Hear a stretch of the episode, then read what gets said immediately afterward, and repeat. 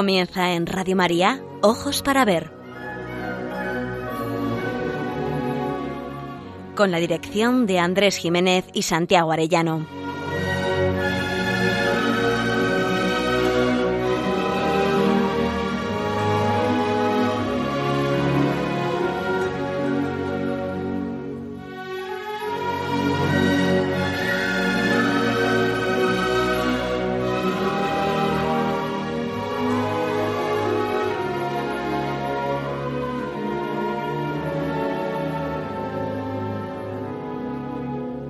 Buenos días. Saludamos a todos nuestros oyentes en esta nueva edición de Ojos para Ver que emitimos una vez más desde Pamplona para Radio María el primer y tercer martes de cada mes.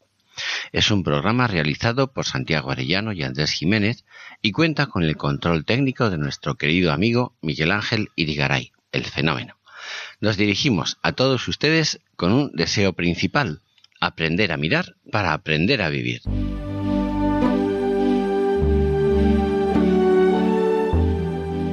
El cortometraje que en el año 2009 nos ofreció el director cinematográfico Joshua Beigel, bajo el título El Circo de la Mariposa, va a servirnos de eje para presentar en este programa de Ojos para Ver el tema de la verdadera mirada cristiana sobre el ser humano en general y en particular sobre los que nuestro Papa Francisco ha denominado con vigor los descartados.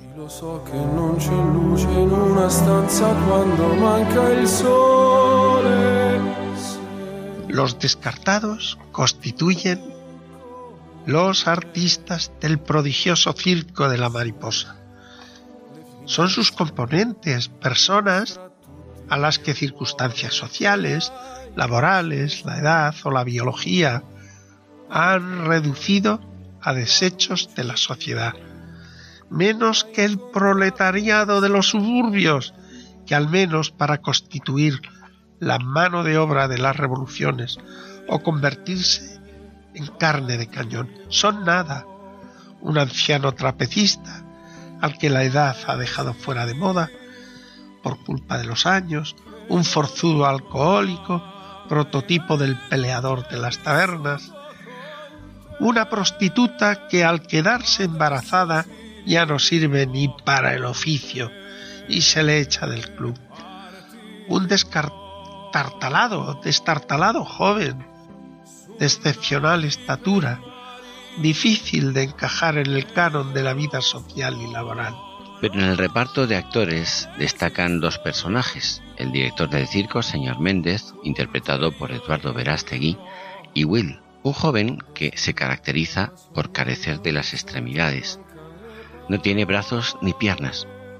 Solamente tiene una pequeña formación o meromelia del lado inferior izquierdo y en la película aparece expuesto en una feria como un fenómeno, como un error de la naturaleza que será presentado como el resto de sus compañeros como seres monstruosos que sirven para el espectáculo de la curiosidad y de la compasión y sobre todo para el lucro de su director, el director del circo carnaval. Will está inspirado en un personaje real. Se trata en la vida real de Nicolás James Wiggick, que nació en Melbourne el 4 de diciembre de 1982, que al día de hoy es un orador motivacional, dicen, predicador cristiano y director de Life Without Limbs una organización para personas con discapacidades físicas.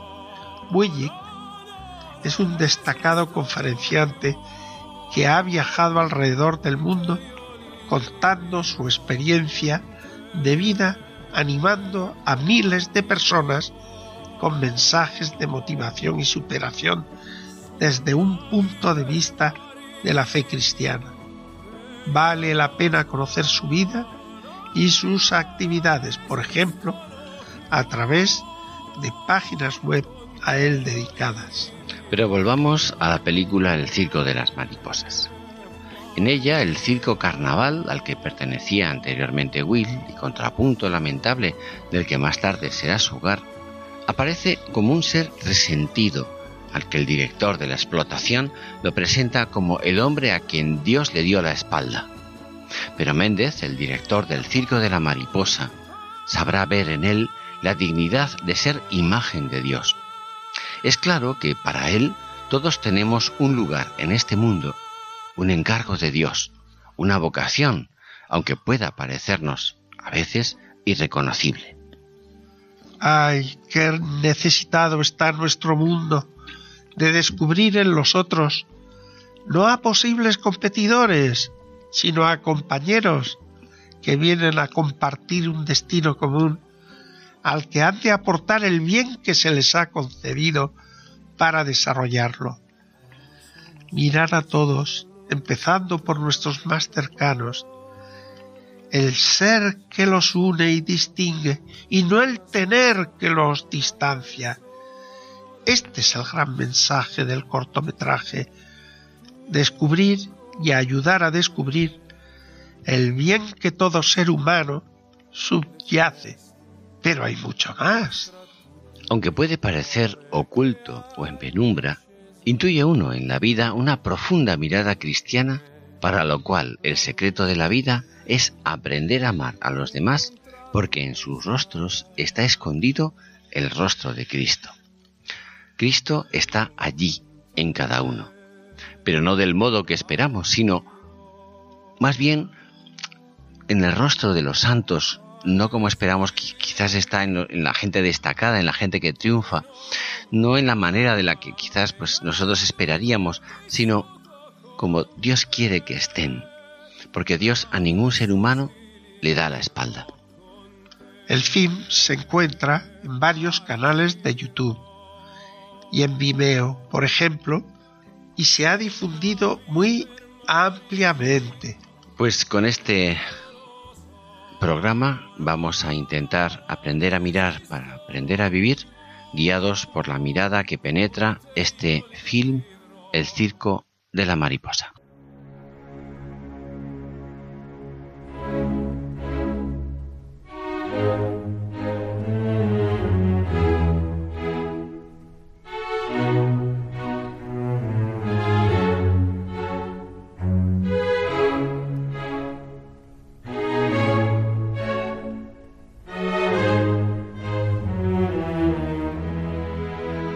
Tomamos unas palabras de Benedicto XVI al presidente del Consejo Pontificio de la Cultura en noviembre del año 2000 ante las academias pontificias, hablando de la universalidad de la belleza, estética y ética al contraste. Santiago, muy buenos días. Buenos días. ¿Te parece que es urgente la necesidad de renovar el diálogo entre la ética y la estética, entre la belleza, la verdad y el bien, y no solo por el actual debate cultural o artístico, sino también por exigencias de nuestra vida cotidiana? Pues así es.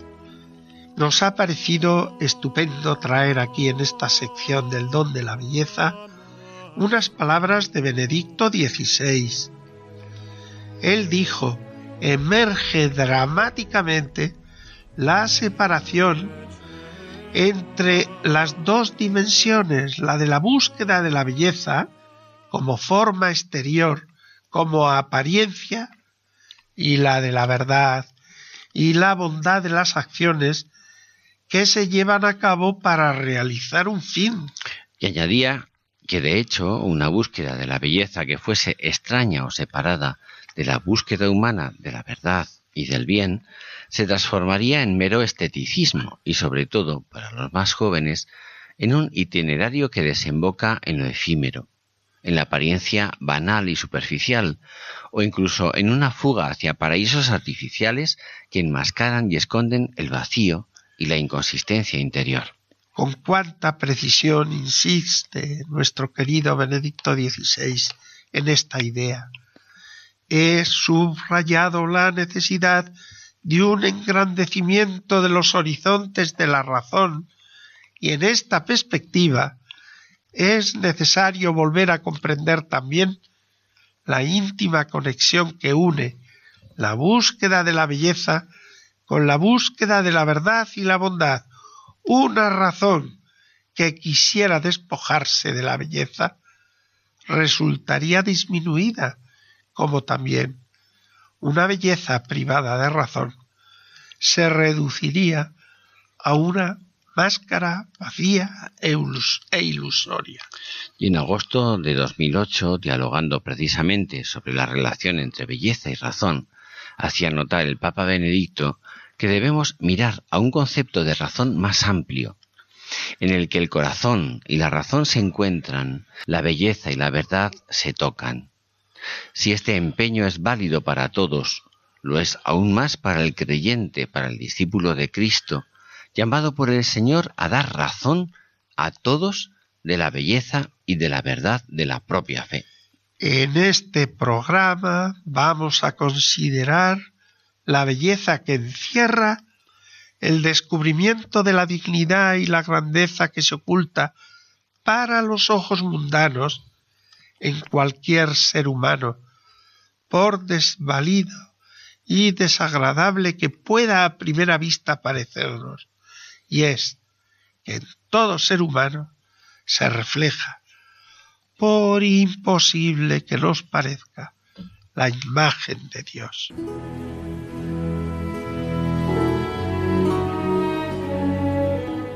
Ojos para ver, en Radio María, aprender a mirar para aprender a vivir, con Santiago Orellano y Andrés Jiménez.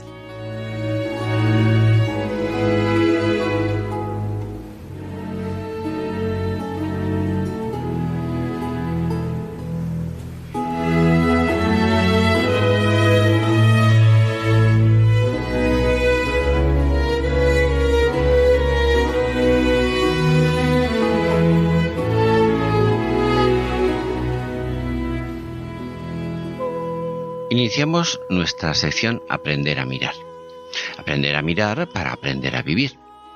En el Circo de la Mariposa, en forma de narración imaginaria, de cuento, se nos presenta la enorme diferencia que existe en mirar a los demás como meros individuos o como personas.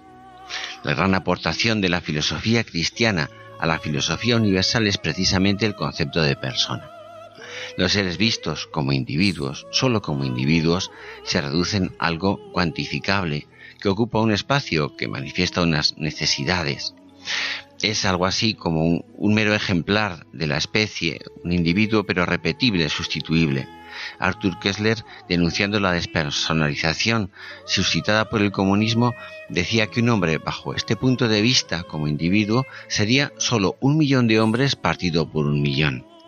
Claro, esta definición es exacta, pero es lamentable, porque así entendido, cada hombre, cada individuo, cada millón de hombres partido por un millón, está carente de toda singularidad por sí mismo y por lo tanto sería perfectamente sustituible por cualquier otro que sería exactamente lo mismo. En cambio, la persona es alguien, no algo. Es un ser único e irrepetible, capaz de asumir el protagonismo de su vida singular, y que como don ha recibido gratuitamente el ser imagen de Dios y que de Dios ha recibido la tarea de crecer en el amor y de perfeccionar en su cotidianidad nada menos que la tierra. El ser humano, sometido a los impulsos de la vida de los sentidos, ha de llegar a mostrarse a lo largo de la vida como lo que es, una persona capaz de conocer y conocerse, de distinguir el bien del mal y de poner el bien en práctica. La persona está abierta al encuentro y a la relación, a la solidaridad y a la comunión, lo cual intensifica su singularidad.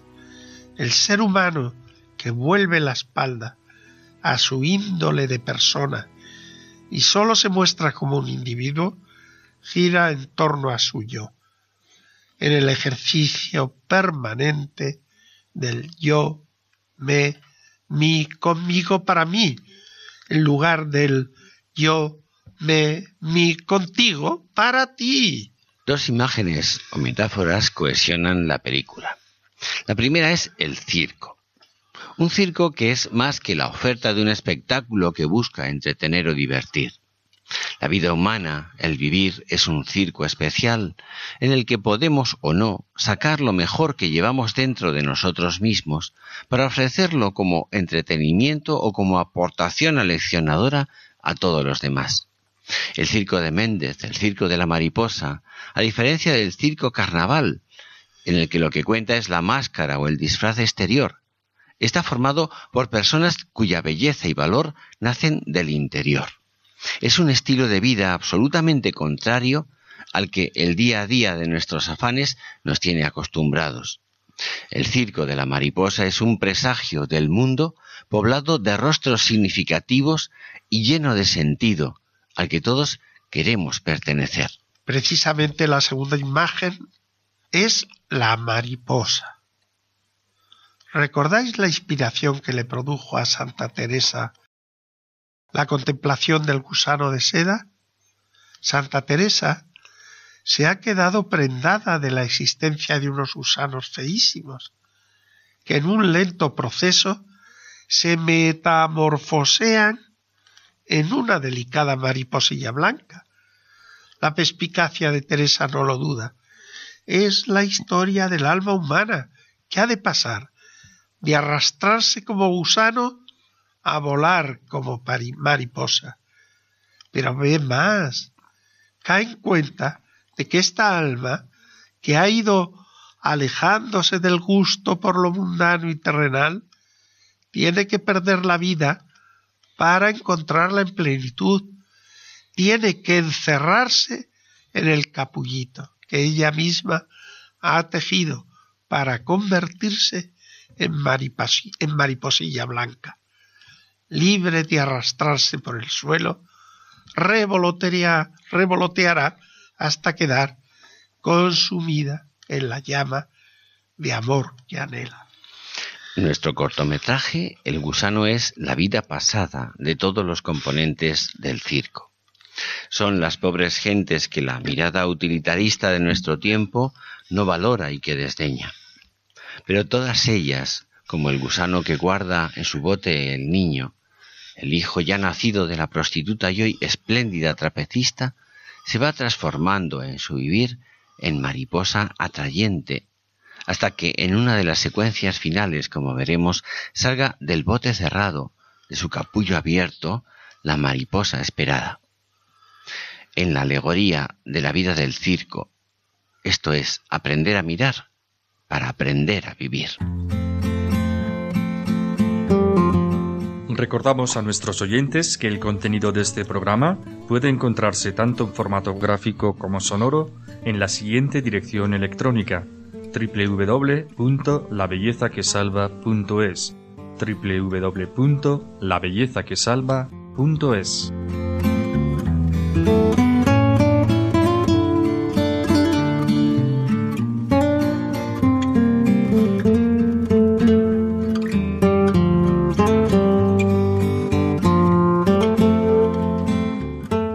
En este rincón de la pintura nos ha parecido oportuno seleccionar como muy adecuado algunas obras del pintor barroco José de Rivera, valenciano, nacido en Játiva en 1591 y muerto en Nápoles en 1652.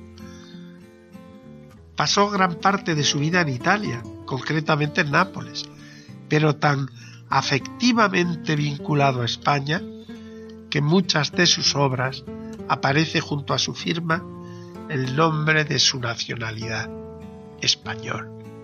Y por el españoleto lo conocemos en denominación italiana, así apodado en diminutivo porque era bajito de estatura. En el equipo pedagógico ahora, al que pertenecemos Andrés y yo, le tenemos como referencia y maestro destacado. Él es uno de los pintores que nos ha enseñado a mirar. La película El circo de la mariposa nos ha sugerido comenzar por el cuadro conocido con el nombre de La mujer barbuda, un caso infrecuente que se da en la naturaleza, recogido en este cuadro y pintado por dos motivos, ambos basados en hechos reales. El primero, el suceso constatado de una mujer, Magdalena Ventura, casada y sin hijos, a la que a partir de los 37 años comenzó a nacerle una barba más vigorosa y fuerte incluso que la de su marido. La segunda es la de haber dado a luz a un niño a los 52 años. El pintor, con un enorme realismo, retrata esta escena familiar. Si uno mira con atención, observa que no se trata de convertir en espectáculo el extraño fenómeno y de dejar constancia del mismo sin más. El niño centra la escena. Fuertemente iluminado por la luz, en contraste con la oscuridad del resto, tan propia del tenebrismo, mama pacíficamente del pecho de su madre. Pero no son las barbas ni el rostro de varón vestido de mujer, es la mirada grave de esa madre que coge con ternura maternal en sus fuertes brazos a su hijo, al que sin embargo ha fajado y vestido con delicada feminidad.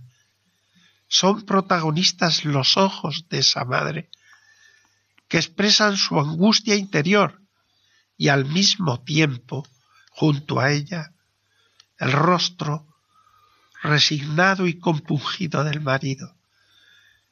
Es el espíritu sobre la materia, sobre la aplastante apariencia que ciertamente repele, atrae la soberana dignidad de quien acepta la adversidad y vive la pesada cruz que incomprensible e incomprendida llevan los esposos.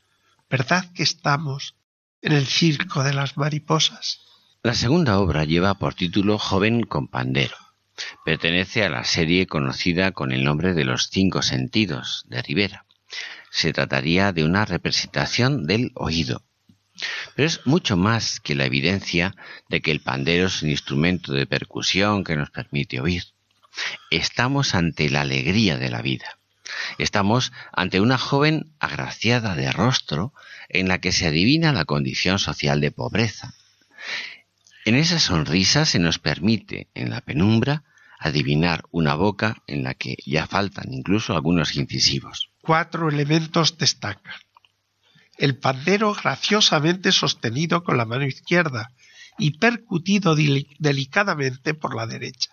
Un cuarto del pandero en el que los dedos, los platillos forman una diagonal perfecta, con la boca entreabierta por la sonrisa, la nariz, los ojos amparados por los arcos simétricos de las cejas, el arranque adelantado en punta del cabello negro que cubre la cabeza y recorta la frente, y la pluma que como adorno cierra la composición.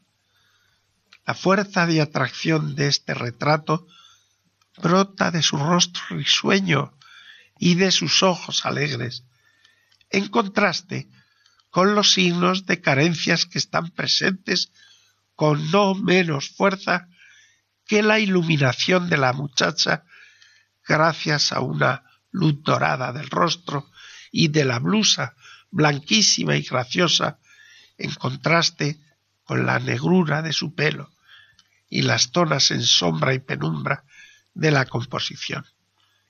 Estamos ante un canto a la alegría de vivir. Estamos ante otro personaje más del circo de la mariposa. Y el tercer cuadro es sobrecogedor. Se trata del conocido El Niño Cojo. Es un niño alzado sobre el escenario de la tierra, fondo de nubes grises que entreabren espacios de cielo azul. Arras del suelo el camino y a la altura de sus tobillos, al fondo, un horizonte de arboledas lejanas como franja de verdor. La figura ocupa, en desproporción intencionada y en enhiesta verticalidad, el centro de la composición. Tres elementos destaca en este cuadro, destaca. La sonrisa despreocupada y jovial de su rostro, el bastón que se apoya en el hombro y contrasta en su inclinación horizontal con la verticalidad de la estampa del niño. Y como en un primer plano la deformidad de su pie derecho. Es ciertamente un niño cojo, es un mendigo que en el papel blanco que sujeta con su mano izquierda junto a la empuñadura del bastón lleva escrito en latín la fórmula de su petición.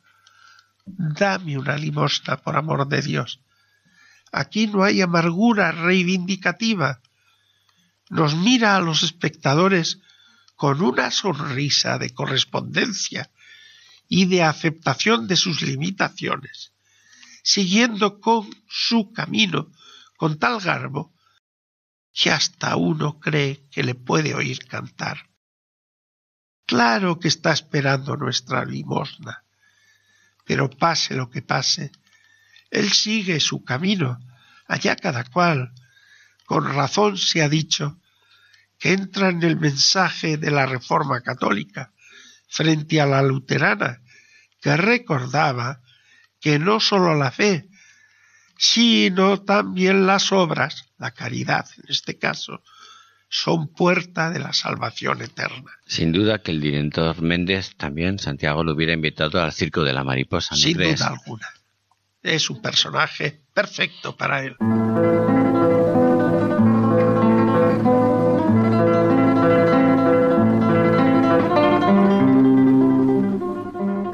De la poesía. Vamos a elegir hoy el, madrigal de la muchacha coja, porque nos parece que viene como anillo al dedo. Nos lo va a recitar nuestro amigo, nuestro buen amigo, Miguel Ángel.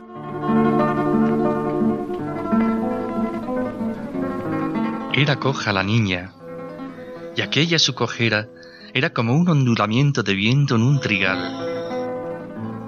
Era coja la doncella, trazaba eses de plata sobre el viento hecha a no sé qué curva sideral. Cristal quebrado era la niña, mella de rosas por el pie quebrada y sin cristal que la tuviera alzada. Una rosa cortada que cae al suelo y que el que pasa huella. La niña cojeaba y su cojera en una sonrisa recataba sin acritud de llanto ni querella. Como la noche sella su honda herida de luz, alba o centella, así sellaba ella la herida que en su pie se adivinaba. Nadie la hallara bella, pero había en ella como una huella celeste. Era coja la niña. Se hincó el pie con la punta de una estrella.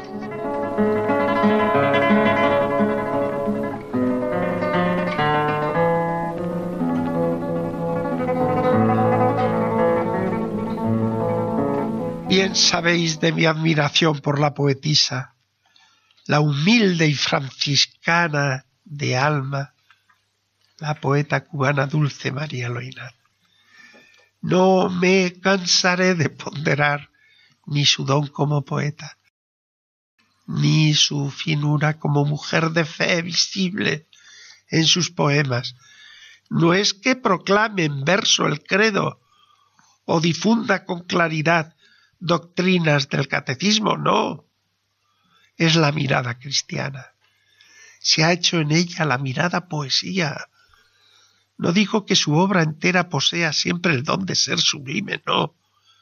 Como en el oro, los hay más acendrados, con mayor o menor pureza y con mayor o menor número de efectos, pero en su extensa obra hay un centenar de poemas que la convierten en maravillosa poeta católica.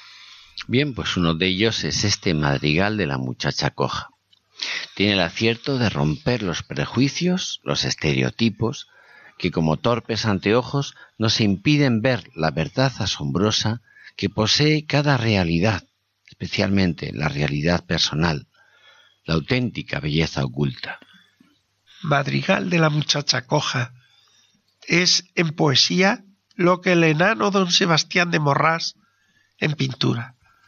Un canto a la dignidad de todo ser humano, por limitado que a los ojos mundanos pueda parecer.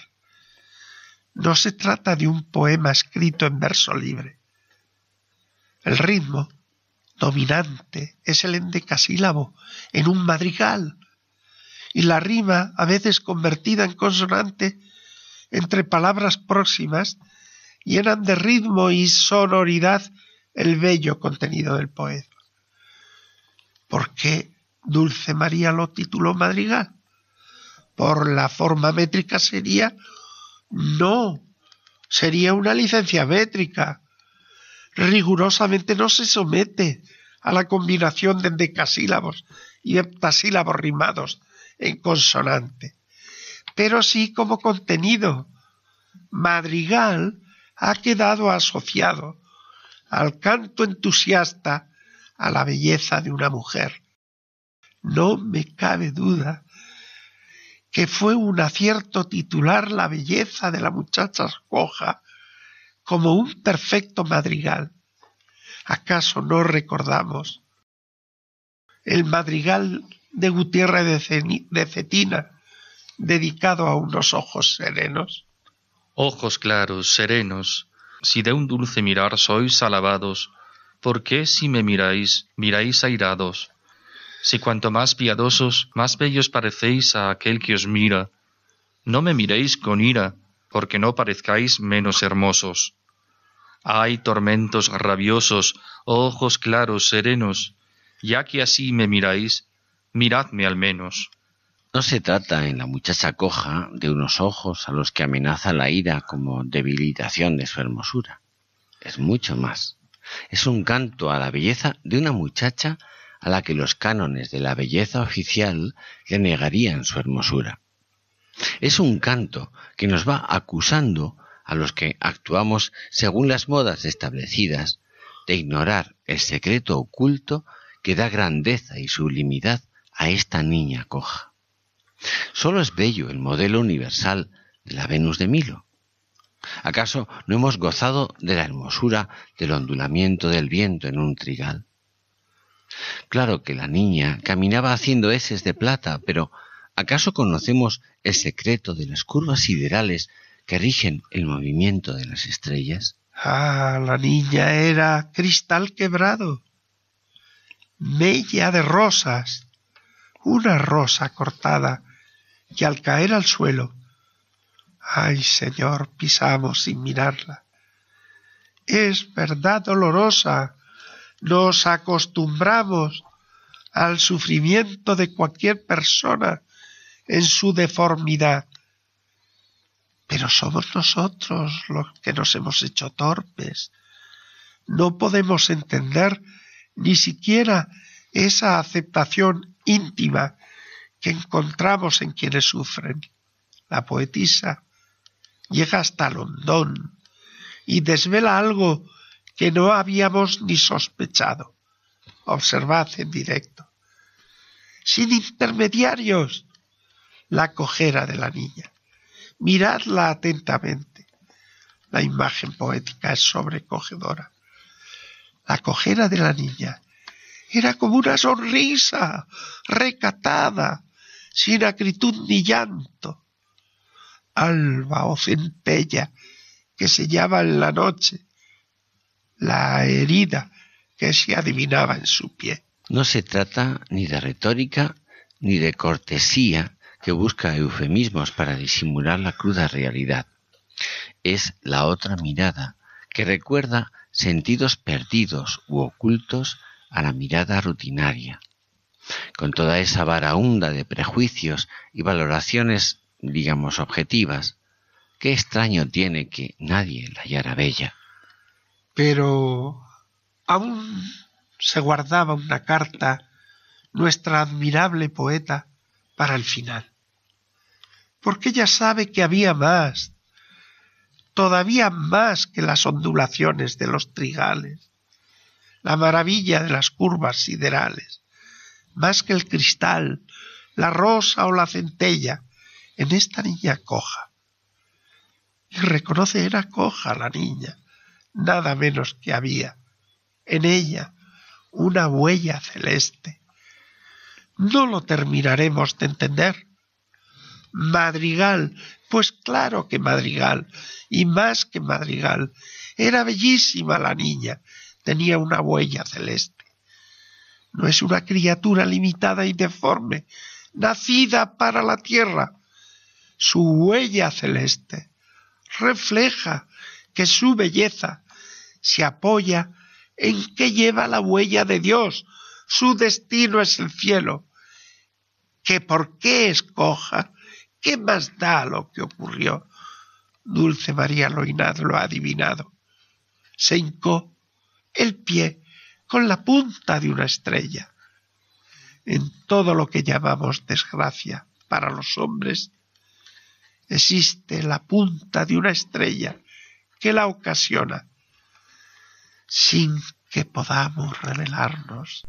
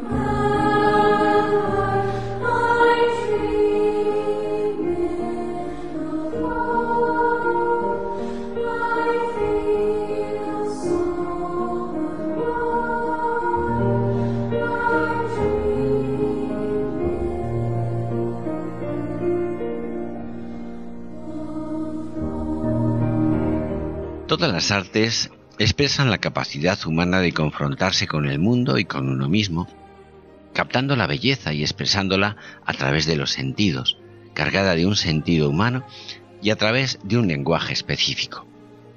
El lenguaje del cine es, sobre todo, la imagen fotografiada en movimiento, como otras obras artísticas, muchas películas se asoman a los interrogantes de nuestro tiempo y de todos los tiempos, replanteando las eternas preguntas por el sentido y el valor de las cosas, de los acontecimientos y de la vida. Es decir, mostrando lo humano permanente. Estamos hoy, así pues, en el cine.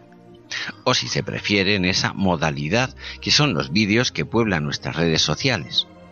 Vamos pues a seleccionar algunos momentos del circo de la mariposa. Empezamos por el primero.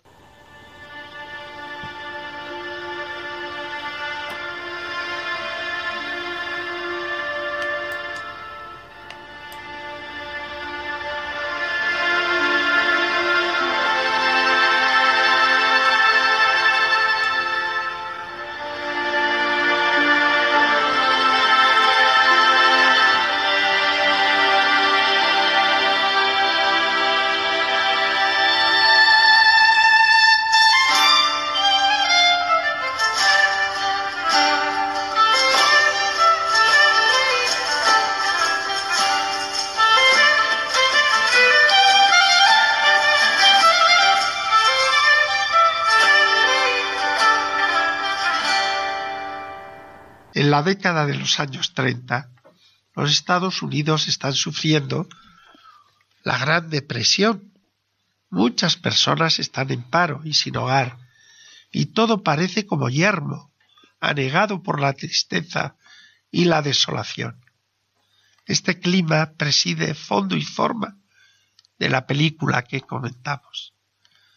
Méndez es el carismático maestro de ceremonias y dueño del circo de la mariposa. Durante un viaje se detiene en el circo del carnaval un espectáculo de rarezas y fenómenos para la irrisión de la gente y cuya atracción principal es nuestro Will, el hombre que no tiene extremidades, que se exhibe como una burla de la especie humana y a quien el director del espectáculo presenta como una perversión de la naturaleza.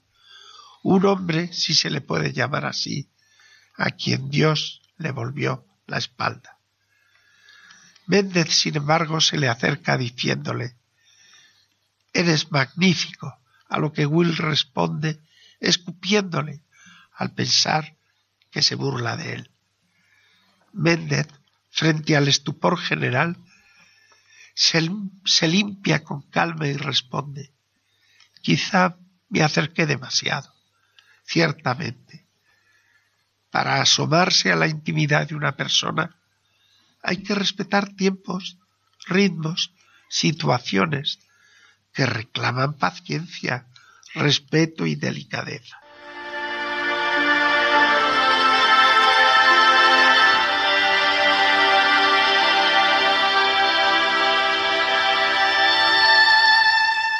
Will, no obstante, se las arregla para esconderse en uno de los camiones del circo de la mariposa. Es acogido por sus miembros y empieza a descubrir que muchos de ellos provienen de una historia triste y que Méndez les ha dado una segunda oportunidad en la vida. El circo, el director del circo exclama, lo que el mundo necesita son maravillas. Y añade, dirigiéndose a Will con mirada severa, pero tú, una perversión de la naturaleza, un hombre, si se le puede llamar así a quien Dios le volvió la espalda. Ya basta. ¿Por qué dices eso? responde Will. Porque tú te lo creíste. Si pudieras ver la belleza que nace de las cenizas.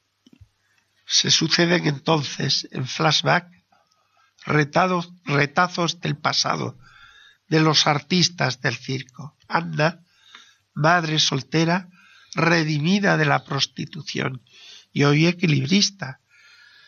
Y George, el forzudo que dejó atrás su alcoholismo. Papi, el viejo mendigo que hoy es el trapecista más anciano del mundo y sigue haciendo las delicias del público desde las alturas, a lo que Will repone casi desesperado. Pero ellos son diferentes a mí.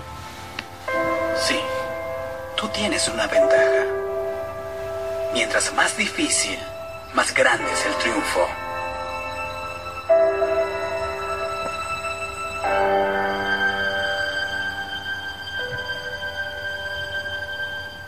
Unos días después, Will cae al río.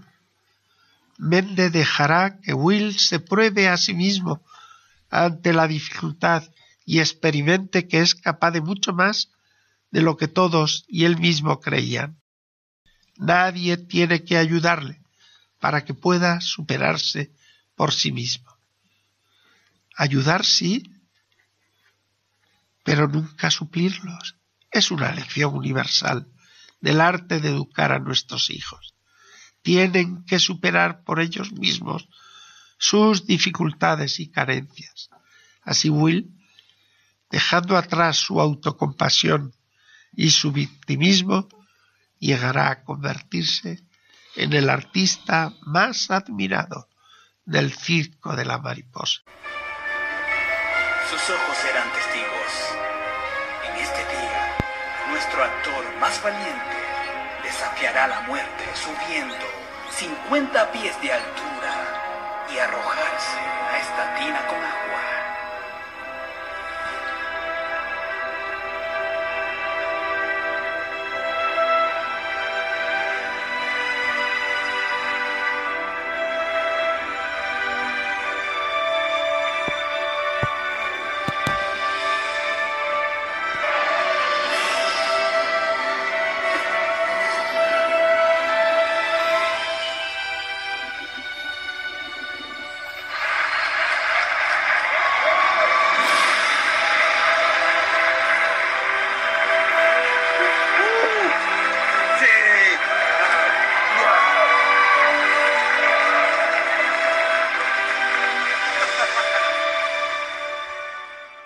Del circo de Méndez, la mariposa, nos habla de seres humanos que renacieron de las cenizas porque fueron mirados y valorados como personas. Sammy, el niño de Ana, la equilibrista, guarda en un frasco de cristal una oruga que se acaba de esconder en su capullo. Asustado, el niño le pregunta a su madre por el animal, que parece haber desaparecido. Está ahí. No la reconocerás cuando salga. Aunque no se muestre a la vista, la mariposa prepara su magnífica aparición alada como tantos seres humanos, como el propio Will sin miembros. La escena final muestra al pequeño grupo de artistas en el momento en que la mariposa del pequeño Sammy agita por fin sus alas y se lanza al cielo abierto. Es ni más ni menos que la imagen de sus vidas.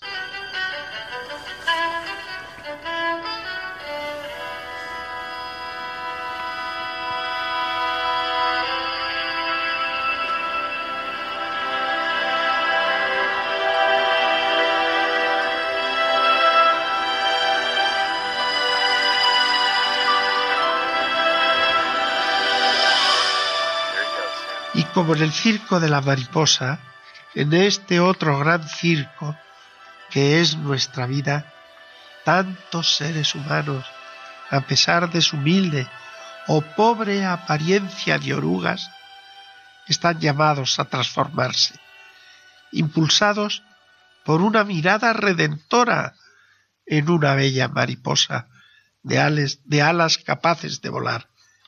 ¿Quién sabe? Hasta la vida eterna.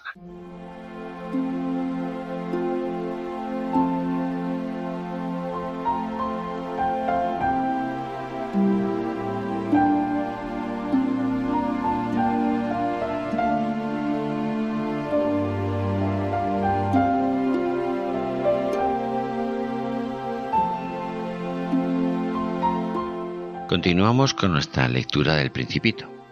En el capítulo tercero nuestro aviador recibe un disgusto notable cuando su nuevo y misterioso amigo le pregunta por su avión averiado y se refiere a él diciendo ¿Qué es esa cosa? No es una cosa, vuela, es un avión, es mi avión, contesta algo picado el piloto, que hasta hoy se había sentido orgulloso de su profesión y de su género de vida, pero que ha descubierto ahora la soledad real en la que vivía. Y entonces el principito soltó una magnífica carcajada que irritó al aviador. Tú también has caído del cielo. Qué gracioso. La verdad es que en esto no puedes haber venido de muy lejos. Y es que al aviador, como a cualquiera, no le gusta que se tomaran a broma su desgracia, especialmente al comprobar que su proyecto de vida no daba para mucho. Pero ya en el capítulo cuarto, ese tú también has caído del cielo lleva al piloto a interesarse por el lugar de origen del niño. Sí, el jovencito procedía de otro planeta, de otro mundo. Por cierto, nada, nada grande ni vistoso. Llevaba allí una vida muy corriente, en un planeta pequeño, vulgar incluso.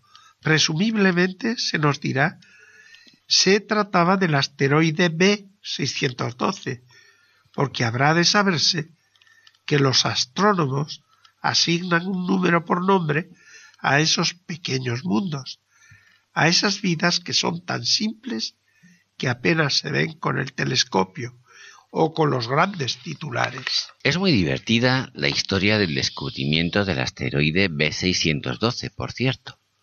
A través de ella, en el libro, se acentúa el contraste entre aquellas dos miradas tan distintas, la mirada de los niños, esa mirada que lleva a comprender la vida, y la superficial mirada de las personas mayores, tan razonable y común, tan atenta a lo inmediato, a la rentabilidad de los resultados y sobre todo a las apariencias. La indumentaria del astrónomo turco que descubrió el planeta del Principito hizo que nadie creyera su demostración, pero cuando la repitió vestido a la europea, todo el mundo compartió su opinión y comenta el autor. A los mayores les gustan las cifras. Cuando se les habla de un nuevo amigo, jamás preguntan sobre lo esencial del mismo. Nunca se les ocurre preguntar qué tono tiene su voz, qué juegos prefiere, le gusta coleccionar mariposas. Pero en cambio preguntan ¿qué edad tiene? ¿Cuántos hermanos? ¿Cuánto pesa? Cuánto gana su padre. Solamente con estos detalles creen conocerlo. Si les decimos a las personas mayores, he visto una casa preciosa de ladrillo rosa con geranios en las ventanas y palomas en el tejado, jamás llegarán a imaginarse cómo es esa casa. Es preciso decirles, he visto una casa que vale cien mil pesos. Entonces exclaman entusiasmado, ¡Oh, qué preciosa es! De tal manera, si les decimos, la prueba de que el principito ha existido está en que era un muchachito encantador, que reía y quería un cordero. Querer un cordero es prueba de que se existe. Las personas mayores se encogerán de hombros y nos dirán que somos unos niños. Pero si les decimos el planeta de donde venía el principito era el asteroide B612, quedarán convencidas y no se preocuparán de hacer más preguntas. Son así. No hay por qué guardarles rencor. Los niños deben ser muy indulgentes con las personas mayores. Pero nosotros, que sabemos comprender la vida, nos burlamos tranquilamente de los números. A mí me habría gustado más comenzar esta historia a la manera de los cuentos de hadas. Me habría gustado decir, era una vez un principito que habitaba un planeta apenas más grande que él y que tenía necesidad de un amigo. Para aquellos que comprenden la vida, esto hubiera parecido más real. La mirada superficial y pragmática de las personas mayores impide ver a la persona más allá de su apariencia. Es algo así como aquellos dos circos, el circo carnaval fascinado por las máscaras y desentendido de las personas, y el circo de la mariposa en el que todos se saben portadores en su interior de una dignidad única. Ocurre además que los números son anónimos y sustituibles. Un hombre es un millón de hombres partido por un millón, como decía Kessler, pero las personas no. Por eso puede ser muy, pero que muy peligroso que a las personas se las trate como números. Y quizás ello explique que sea tan difícil encontrar un verdadero amigo, único, irrepetible, que nos haga salir de nuestra soledad. Por eso el aviador años más tarde pondrá todo su afán en no olvidar a su amigo el principito. Es muy triste olvidar a un amigo. No todos han tenido un amigo. Y yo puedo llegar a ser como las personas mayores que solo se interesan por las cifras. La mirada de los niños, ajena a todo utilitarismo, es capaz de ver corderos a través de las cajas pero el pobre abriador confiesa, desconsolado, que le resulta imposible. Soy quizá un poco como las personas mayores. Debo de haber envejecido. En la dedicatoria del libro Saint-Exupéry había escrito que todas las personas mayores han sido niños antes, pero pocas lo recuerdan. Quizá por eso es tan importante haber hallado por fin a un amigo al otro lado de la desolación. Y hay aún otro dato muy interesante. Se nos ha dicho que el principito tenía necesidad de un amigo, es decir, que ya ha pasado por una situación parecida a la que ahora atraviesa el aviador, dos historias paralelas de desencuentro y de amistad, tal vez en el fondo la misma historia.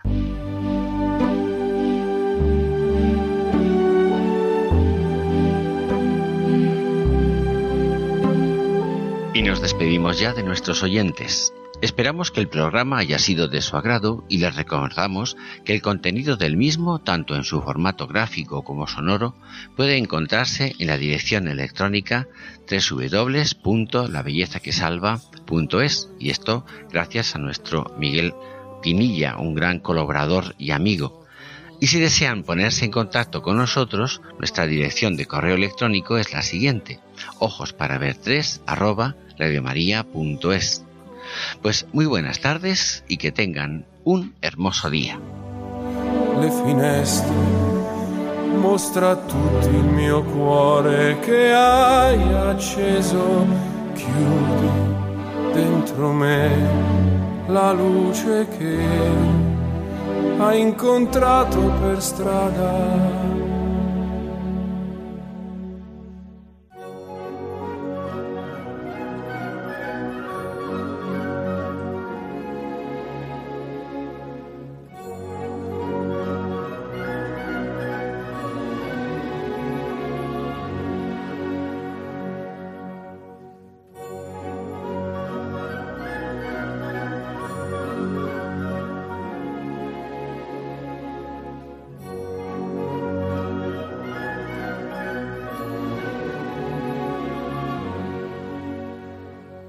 Finaliza en Radio María, Ojos para Ver.